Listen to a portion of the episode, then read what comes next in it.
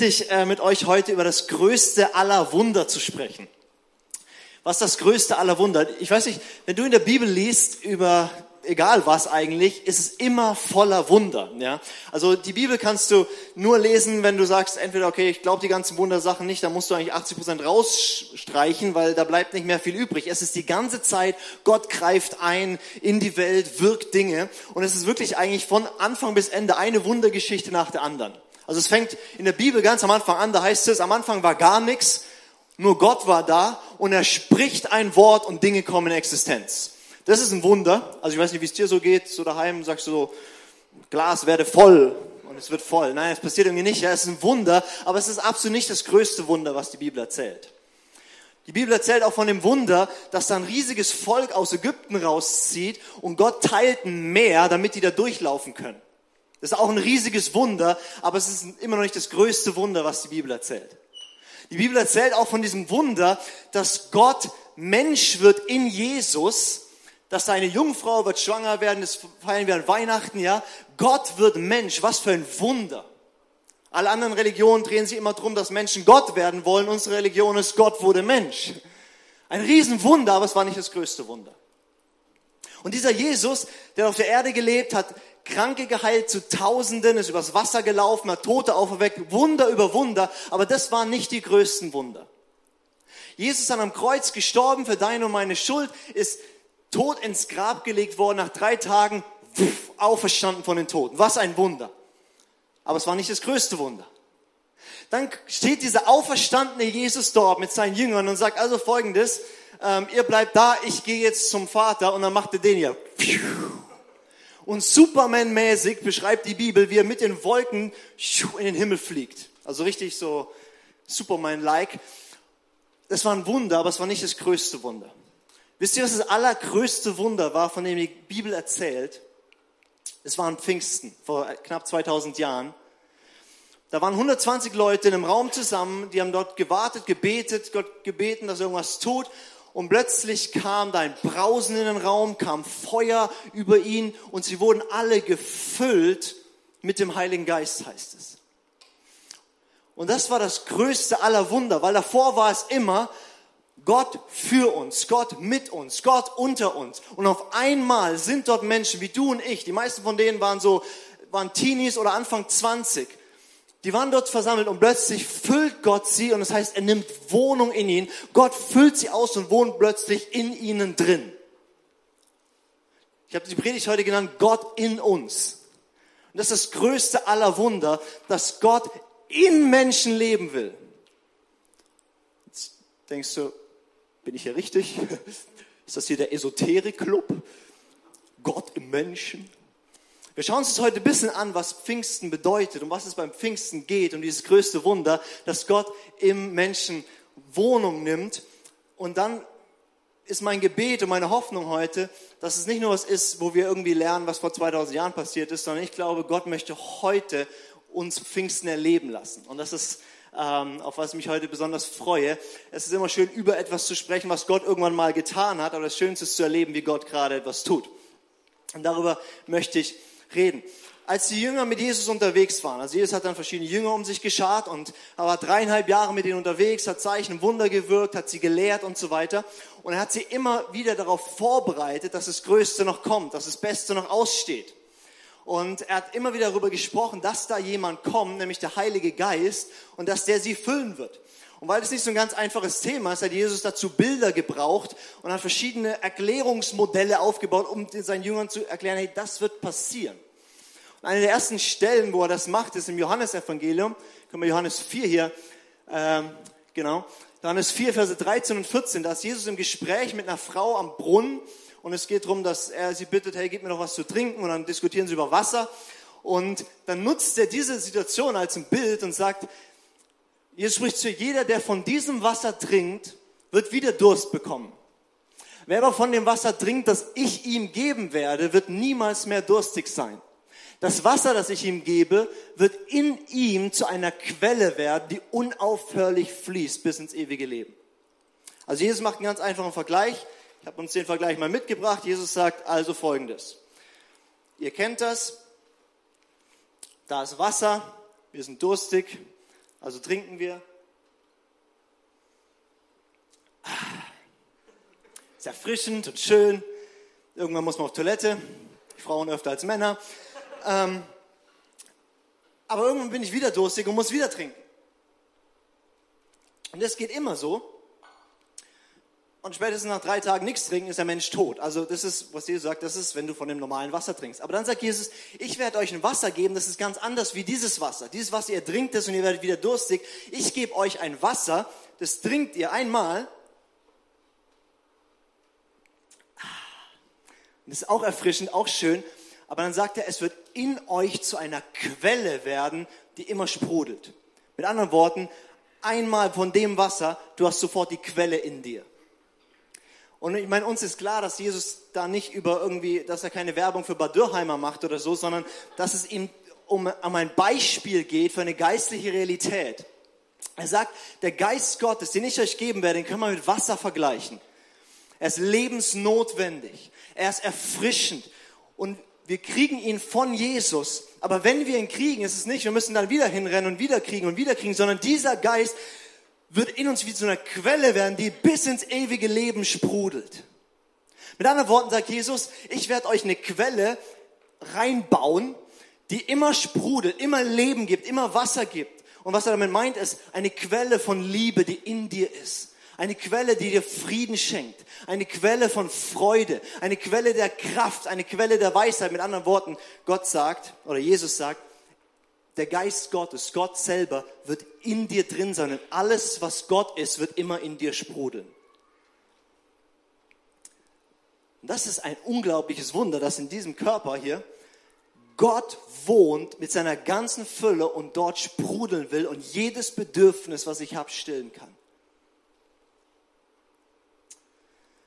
Aber oftmals haben wir irgendwas erlebt mit Gott oder vielleicht auch gar nicht erlebt mit Gott, aber wir, wir leben ein Leben, wo wir immer wieder hinrennen und so wie wir normales Wasser immer wieder trinken, denken wir, wir brauchen jedes Mal irgendwie einen neuen Kick von außerhalb und verpassen, dass Jesus eigentlich sagt, diese, dieses Wasser wird eine Quelle in dir und du selber bist der Ort, wo alle Freude, aller Friede, alle Liebe, alle Kraft Gottes wohnt.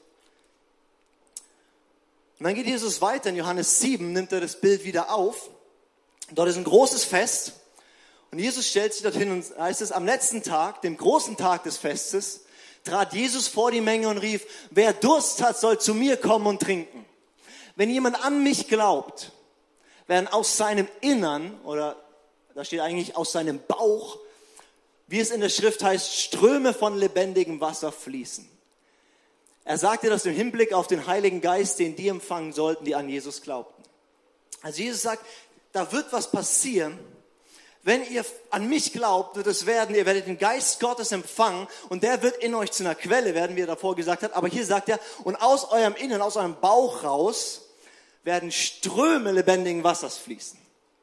Also er sagt nicht, naja, ihr werdet schon irgendwie schaffen, so als Christen in der Welt und so ein Rinnensaal kommt auch raus zu den anderen, sondern was er sagt ist, ihr seid ein Quellort, erstmal für euch selber. Jedes Bedürfnis deiner Seele wird gestillt durch den Geist Gottes in dir, aber da ist so viel, dass es überfließt, dass diese Liebe von Gott zu deiner Familie hinfließt, zu deinen Freunden, deinem Umfeld, dass diese Kraft Gottes nicht nur dich verändert und verwandelt, sondern durch dich Dinge geschehen können. Und das ist die Realität, was Jesus sagt. Das heißt es mir nachzufolgen. Das heißt es, an mich zu glauben. An mich zu glauben heißt, du empfängst Gott selber in dir und du bist plötzlich der Quellort für viele andere. Und ich höre ganz oft in christlichen Kreisen diesen Spruch, ja, wir sind so ein Kanal der Liebe Gottes. Habt ihr das schon mal gehört? Ja, oder so, ja, ich denke immer so, so ich weiß nicht, ich fühle mich da nicht so geehrt, irgendwie so, so, eine, so ein Rohr zu sein. Ja, so, wow, ich bin ein Rohr des Herrn. Irgendwie das, ja. Und ich glaube auch nicht, dass das das Bild ist, was Jesus hat vom, vom Christenleben. Weil was passiert, wenn durch, durch so ein Rohr Wasser durchpfeifen lässt? Es geht durch, geht woanders hin, wunderbar, aber das Rohr bleibt leer zurück. Und das ist nicht, wie Jesus sich Nachfolge vorstellt, wie Jesus sich vorstellt, dass wir mit ihm leben, sondern wie Jesus sich das vorstellt, ist, dass in dir eine Quelle ist, und die füllt dich ganz aus, der Heilige Geist. Und weil es so viel ist, fließt du über und fließt du über und fließt du über und fließt du über. Und was passiert zum Schluss? Du bleibst voll zurück. Mit Jesus zu leben heißt nicht, ich, ich verausgabe mich bis ins Endliche und dann bleibe ich völlig Burnout-mäßig zurück, sondern Jesus zu leben heißt, ich entdecke diese unglaubliche Quelle in mir von Liebe, Friede, Bestätigung, von Freude und deswegen kann ich geben. Das ist der Überfluss von dem, was ich bekommen habe. Und das ist, wo Jesus sie vorbereitet und sagt, hey, so wird es sein, wenn der Geist Gottes kommt. Ich werde in dir eine Quelle anlegen, die alle Bedürfnisse von dir stillt und die dich fähig macht, ein, ein, ein Quellort für andere zu sein. Und weil das so ein bisschen abstrakt ist, hat er das dann noch so ein bisschen anders versucht zu erklären. Können wir die nächste Bibelstelle hier zusammen lesen? Johannes 14, Vers 16 und 17. Da ist es, Jesus spricht zu seinen Jüngern und sagt dann, und der Vater wird euch an meiner Stelle einen anderen Helfer geben, der für immer bei euch sein wird. Ich werde ihn darum bitten. Er wird euch den Geist der Wahrheit geben, den die Welt nicht bekommen kann, weil sie ihn nicht sieht und ihn nicht kennt. Aber ihr kennt ihn, denn er bleibt bei euch und wird in euch sein. Sag mal zu deinem Nachbarn, in euch sein. Wo ist in? Jesus sagt nicht, da wird jemand kommen, der wird euch begleiten oder vorausgehen oder hinter euch den Dreck wegwischen. Er sagt, nein, da, da kommt jemand, der wird in euch sein. Das klingt so ein bisschen spooky, finde ich, aber in euch sein, ja. Und Jesus sagt hier, hey, ich werde gehen, aber an meiner Stelle wird jemand kommen, der wird meinen Platz einnehmen. Ich meine, die Jünger waren seit über drei Jahren mit Jesus unterwegs. Die haben erlebt, wie wie, wie einfach der wunderbarste Mensch überhaupt ist, wie er die gewaltigsten Dinge tut, wie er immer das richtige Wort hatte, wie er ihnen alle Fragen beantworten konnte und ihn weitergeführt hat. Jesus war ihr alles. Und er sagt, ich werde gehen, aber da kommt jemand, der ist genauso wie ich. Der Unterschied wird sein, der wird nie mehr gehen, und der Unterschied wird sein, der wird nicht nur neben euch herlaufen, der wird in euch sein. Jesus sagt, der Heilige Geist, dieses Quellwasser, wird im, im Prinzip meinen Job übernehmen, euch zu erfüllen, euch Weisheit zu geben, euch zu lehren, euch die Worte Gottes zu erklären, euch mit Dingen zu konfrontieren vielleicht auch. Was auch immer, alles, was ich für euch getan habe, meine lieben Jünger, das wird der Geist Gottes tun, der in euch ist. Die Jünger waren da nicht so begeistert. Die haben nicht gesagt, yay, voll cool, dass du weg bist, Jesus. Nee, das war so, nee, finden wir komisch, finden wir blöd. Und deswegen hat Jesus noch einen nachgelegt, zwei Kapitel später, Johannes 16. Er sagt, also, aber ich gehe jetzt zu dem, der mich gesandt hat. Und keiner von euch fragt mich, wohin gehst du? Denn ihr seid erfüllt von tiefer Traurigkeit über das, was ich euch sage. Doch glaubt mir, es ist gut für euch, dass ich weggehe.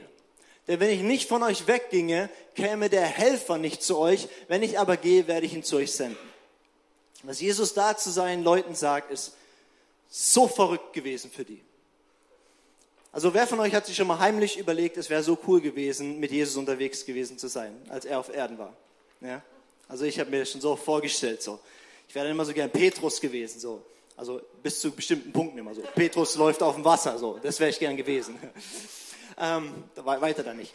Ähm, ich habe mir so vorgestellt, ich das muss doch die coolste Zeit gewesen sein, die es auf diesem Planeten jemals gab. Jesus, Gott als Mensch auf dieser Erde und die durften mit ihm essen, mit ihm reden, mit ihm diskutieren. Die haben ihn immer erlebt. Oh, wie cool muss das gewesen sein. Jesus sagt, wisst ihr was? Es ist für euch gut, wenn ich gehe. Und die Jünger haben gesagt, das kann nicht gut sein.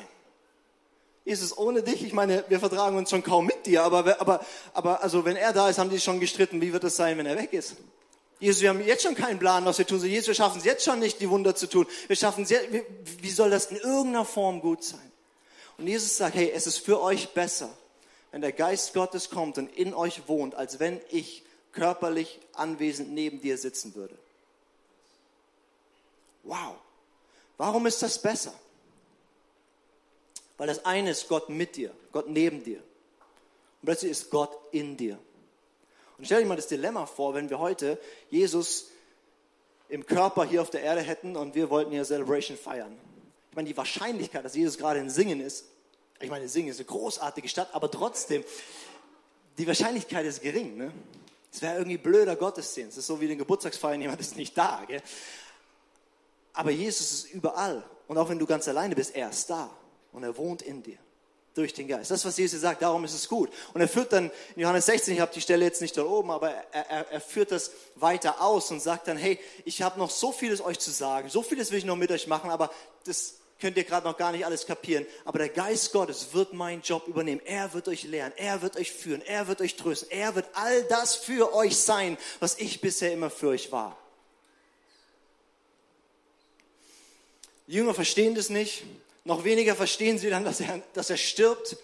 Aber dann Jesus auferstanden begegnet seinen Jüngern und ähm, 40 Tage lang trifft er sich immer wieder mit ihnen, lehrt sie, spricht mit ihnen. Und dann kommt der große Tag in Apostelgeschichte 1, die Stelle haben wir auch hier, wo Jesus sagt, okay, heute ist der Tag gekommen, heute mache ich den Superman, heute gehe ich zurück zum Vater.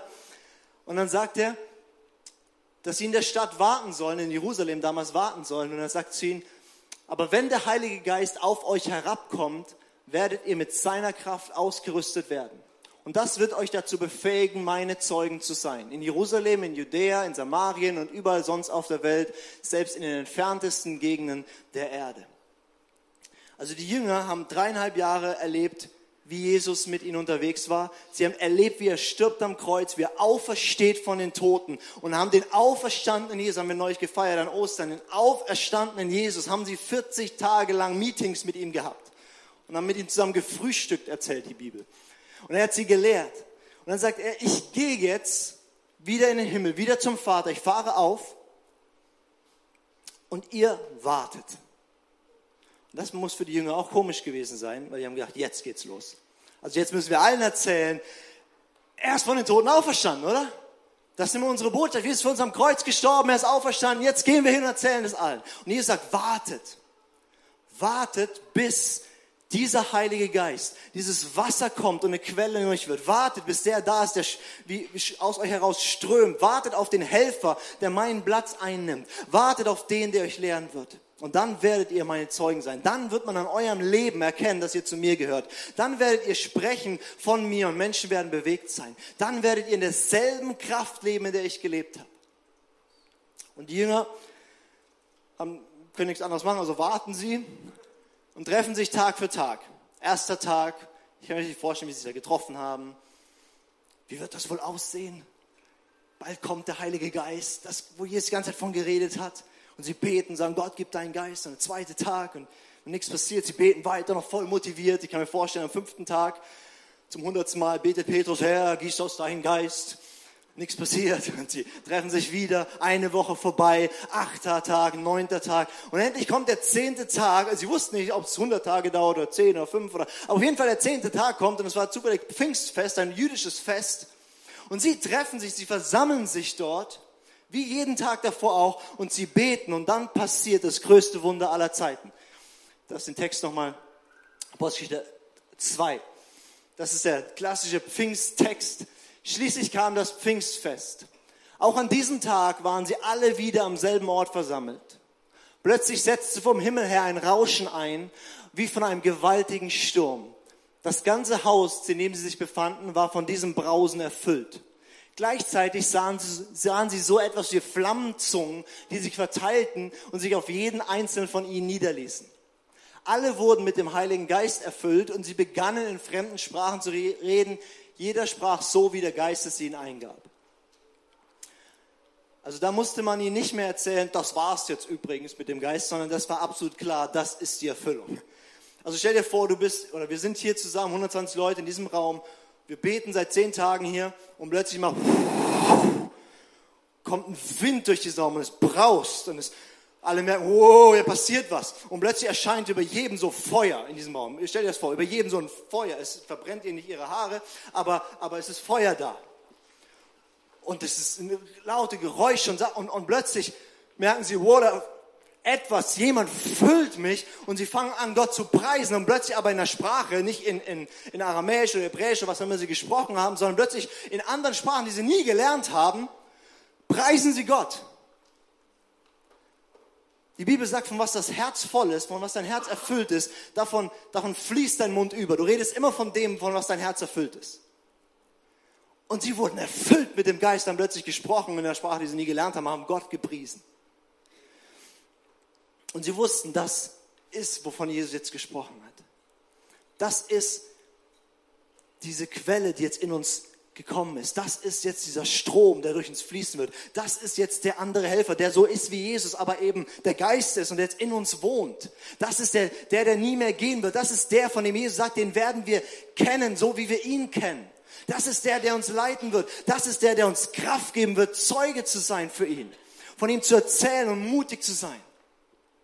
Das ist der, der uns verwandeln wird. Das ist der, von dem Jesus gesprochen hat. Der ist da und er wird nie mehr gehen. Und das war nicht das Highlight ihres Lebens, sondern das war der Startpunkt für die Kirche.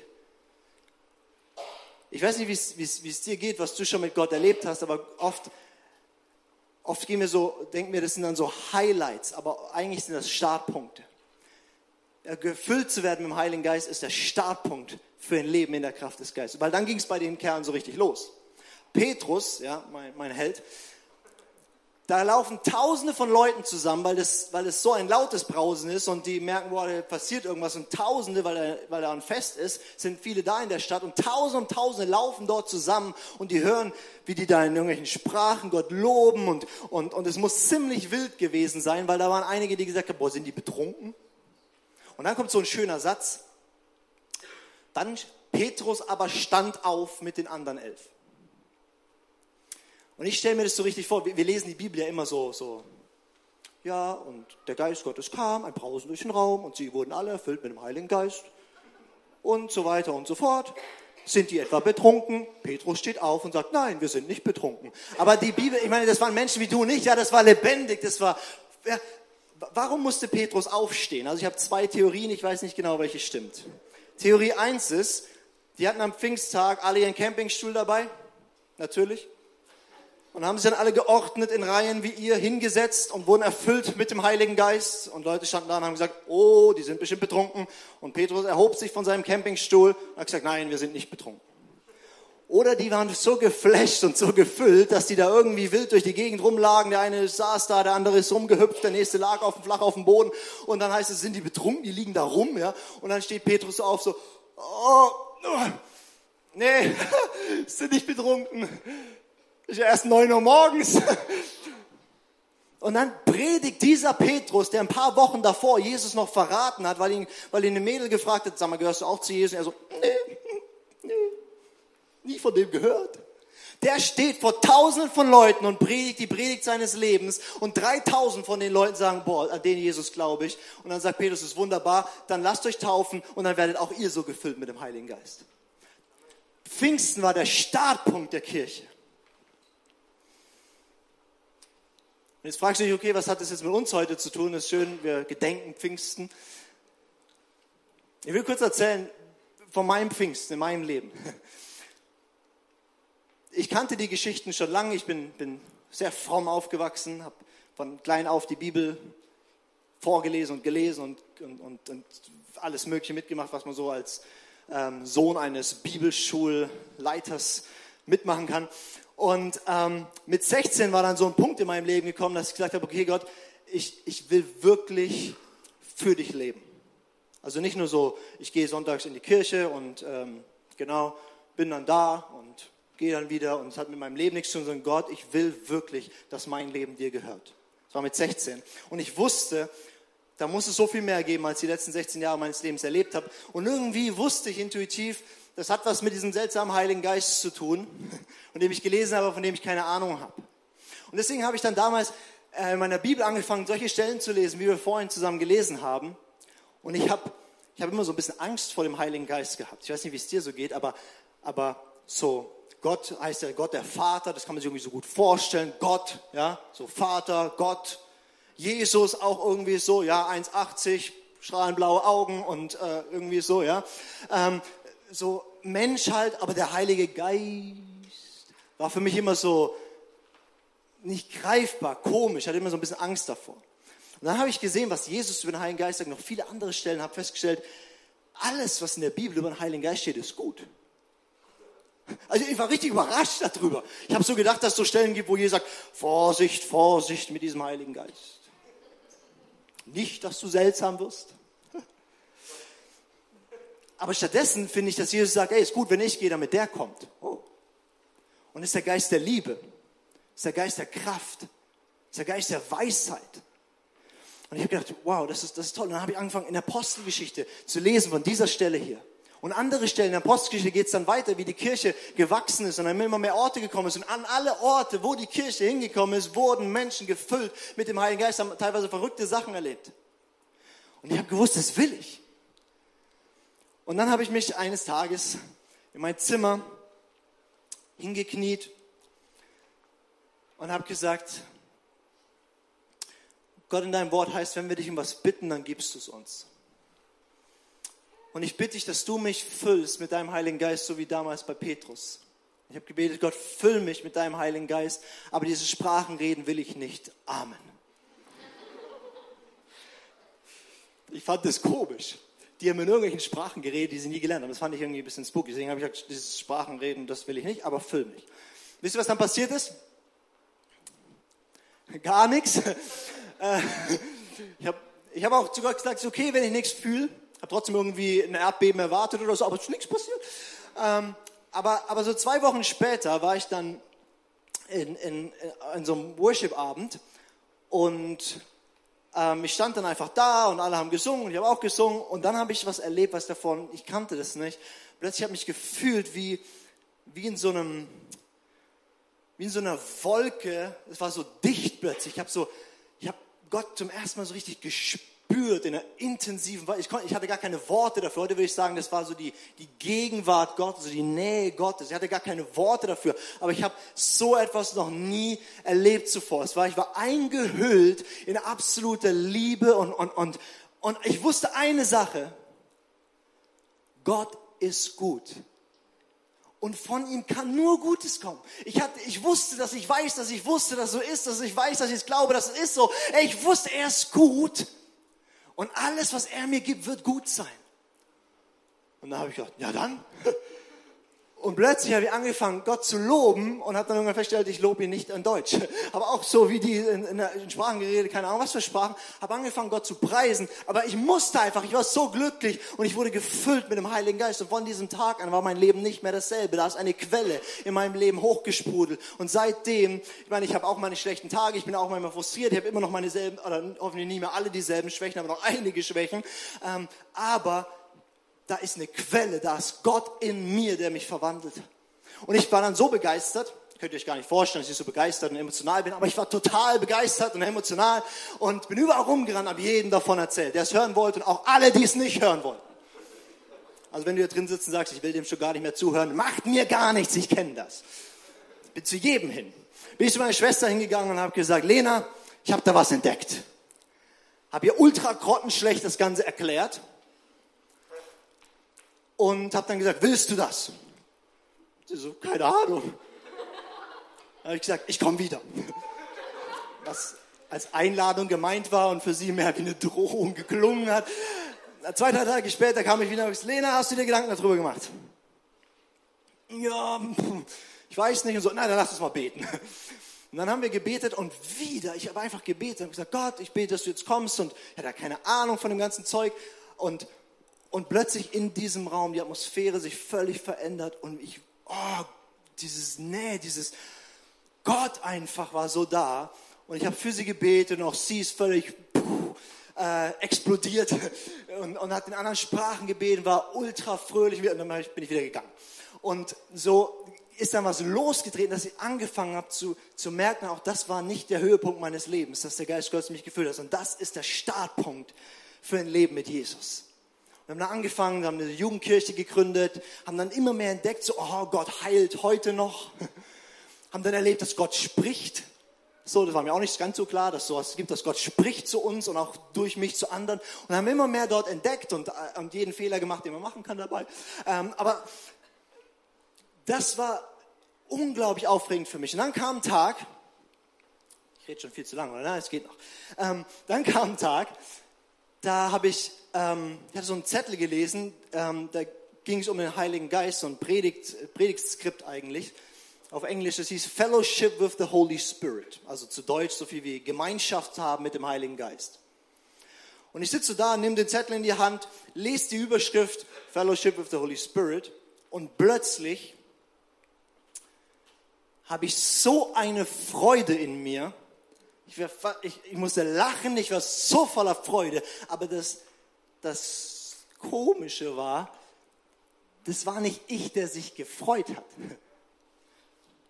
Also ich habe gespürt, jemand in mir freut sich gerade.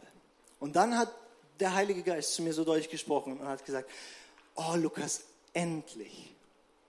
Weil davor war ich immer, habe ich immer so gedacht, okay, ich muss zur nächsten Konferenz gehen, damit ich da gefüllt werde wieder und, und, und dann gebe ich wieder und dann bin ich wieder leer und dann robbe ich wieder zu ihm und dann füllt er mich wieder und dann kann ich wieder ein bisschen geben und plötzlich habe ich gedacht, nein, der ist wirklich da. Und ich habe gesagt, okay, das stimmt, du bist da drin, du wohnst dort in mir. Ich habe angefangen zu entdecken, dass diese Quelle wirklich real ist. Das ist nicht nur einfach nur ein Bild, was Jesus sagt, sondern das ist die Realität, wenn der Geist Gottes in dir wohnt. Und ich könnte jetzt Geschichten über Geschichten über Geschichten erzählen, was das bedeutet, wie das aussieht und wie wir, wie unglaublich schön das Leben mit Jesus ist, wenn wir es aus unserer, äh, nicht nur aus unserer Kraft raus leben, sondern aus dieser Quelle heraus leben. Ich habe mich gefühlt wie davor wollte ich Auto fahren ohne Benzin. So hat es sich angefühlt. Ich meine, du kannst mit, schon mit dem Auto dich vorwärts bewegen ohne Benzin, ne? Cedric, aber es ist halt recht langsam. Aber mit Benzin, versteht ihr, das ist, das, plötzlich habe ich gedacht, das ist Christsein. Nicht ich racker mich ab und halte Gebote und muss da und, und darf nicht und irgendwie, sondern da ist Gott in mir, der mich füllt und der aus mir rausfließt.